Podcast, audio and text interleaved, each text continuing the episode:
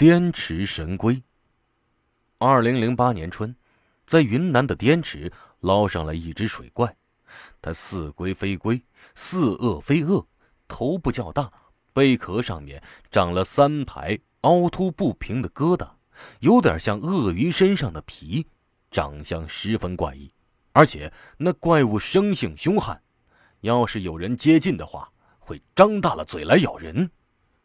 这是一种我们从未见过的物种，捞上来之后难倒了所有的专家，没人可以说出它到底是什么东西。滇池，又叫昆明湖，水域面积有三百多平方公里，是云南省的一座大湖。由于它是一座内陆湖，水不是很深，平均水深五米左右，最深的也只有八米。如今已开发成为云南著名的旅游休闲景区。那天，滇池索道公司的保安小黄如往常一样，拎着只袋子去滇池边打捞垃圾。虽说这时春节刚过完，景区里面的游客并不多，但是水面上多多少少还是会飘来些垃圾，所以保安每天上班的第一件事就是去捞垃圾。早上的滇池飘着薄雾，小黄正捞着垃圾，眼角余光瞄到了不远处，似乎有什么东西游过来。那东西有点怪，它仰着头，张着的嘴巴露出水面，看上去有点像乌龟。滇池除了鱼之外，也有不少淡水龟。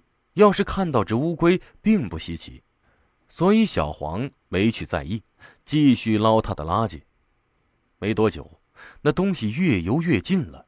小黄再抬头去看时，发现有点不对劲儿。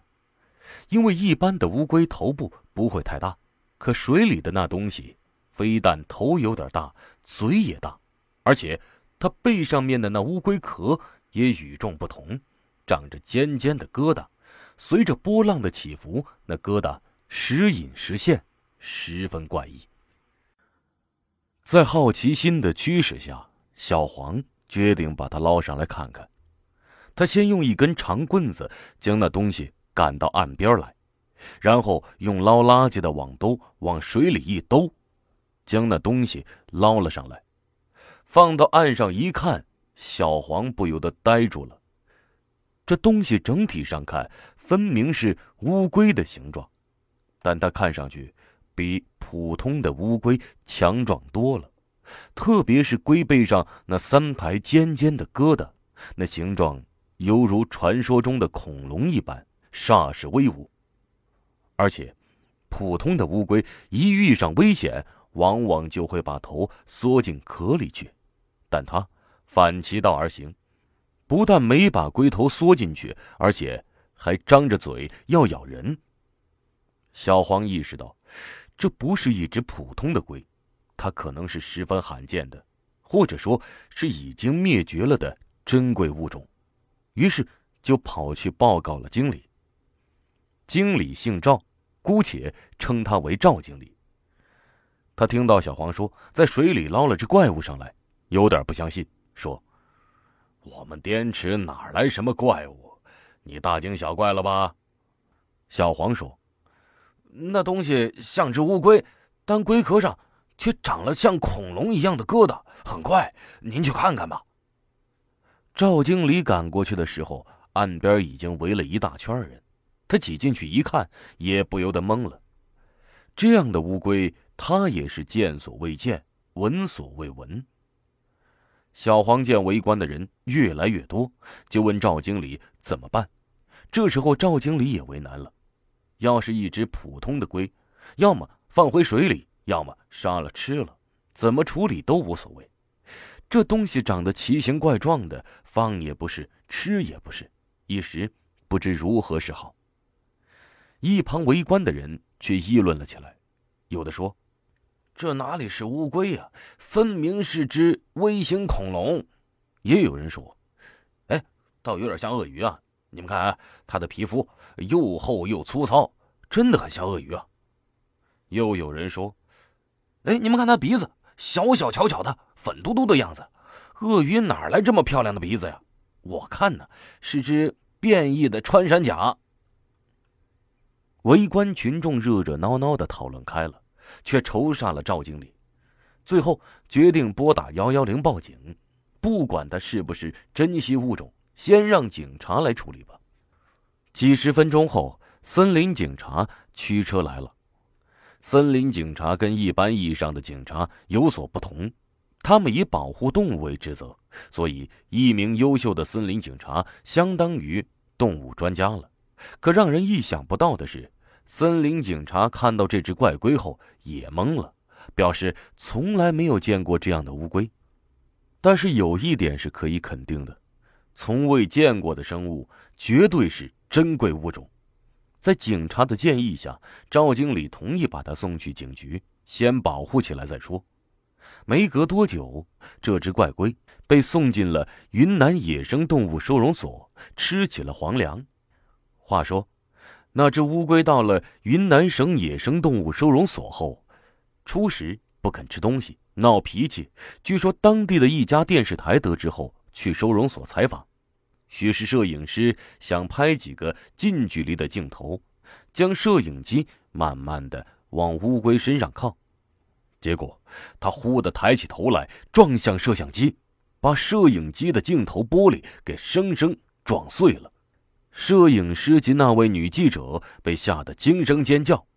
记者问：“这东西是乌龟吗？与平时大家所见的缩头乌龟完全不同啊！”野生动物收容所的人表示：“这肯定是乌龟无疑，但究竟是什么乌龟，他们也说不上来。”据动物收容所的人介绍，他们查遍了国内有记录的相关动物资料，没有找到跟它一模一样的动物，倒是找到了与其相似的一种龟，叫平胸龟，头部有点相似，都很大。可是所有的乌龟一般龟壳都是平滑的。只有它的龟壳上长了三角棱棘，看上去像是某种远古生物。记者说：“会不会是某种生物变异啊？”动物收容所的人说：“变异的可能性是存在的，但是一般来说，即便是变异，差别也不会这么大。如果不是变异，那么这到底是什么东西呢？难道？”难倒了所有动物专家的这只乌龟，真的是我们从未见过的未知物种吗？中国科学研究院昆明动物研究所的一名研究员提出了一种新的思路：在国内找不到匹配的物种，并不意味着就是未知物种，也有可能是国外流入境内的动物。众所周知，由于气候、环境等综合因素的不同。世界各国的动物种类都不尽相同，这与山东出苹果、海南出香蕉是一个道理的。如果说浙江找不到苹果，就把苹果当稀有物种，那就可笑了。按照这个思路，研究员查阅了国外的乌龟品种，果然有了新的发现。原来，在美洲的动物中有一种动物叫鳄鱼龟，它生长在淡水之中。以捕食鱼类为生，生性凶猛，曾一度濒临灭绝。后来经过人工饲养，才摆脱了灭绝之虞。费了半天劲儿，终于找到了它的出处，却出现了另一个问题：美洲和云南相隔十万八千里，它是怎么远渡重洋，在滇池落脚的？其实。在得知了它的来源之后，这个问题并不难回答，随便网上一查就可以得到答案。原因很简单，上文讲到，鳄鱼龟曾濒临灭绝，在经过人工饲养后才摆脱了灭绝的困境。它既然是可以人工饲养，那么就可以大量培育繁殖，甚至可以把它当宠物来养。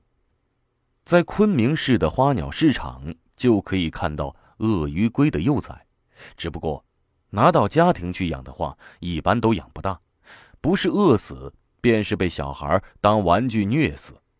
因此，在国内基本见不到大型的鳄鱼龟。在滇池发现的这只鳄鱼龟运气好，不知怎么的被放养在了滇池。由于它是外来物种，俗话说得好，外来的和尚好念经，人是如此，动物亦如此。到了滇池之后，它有一种天生的竞争优势。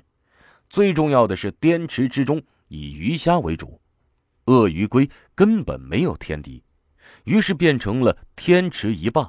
在丰富的食物滋养下，迅速长大。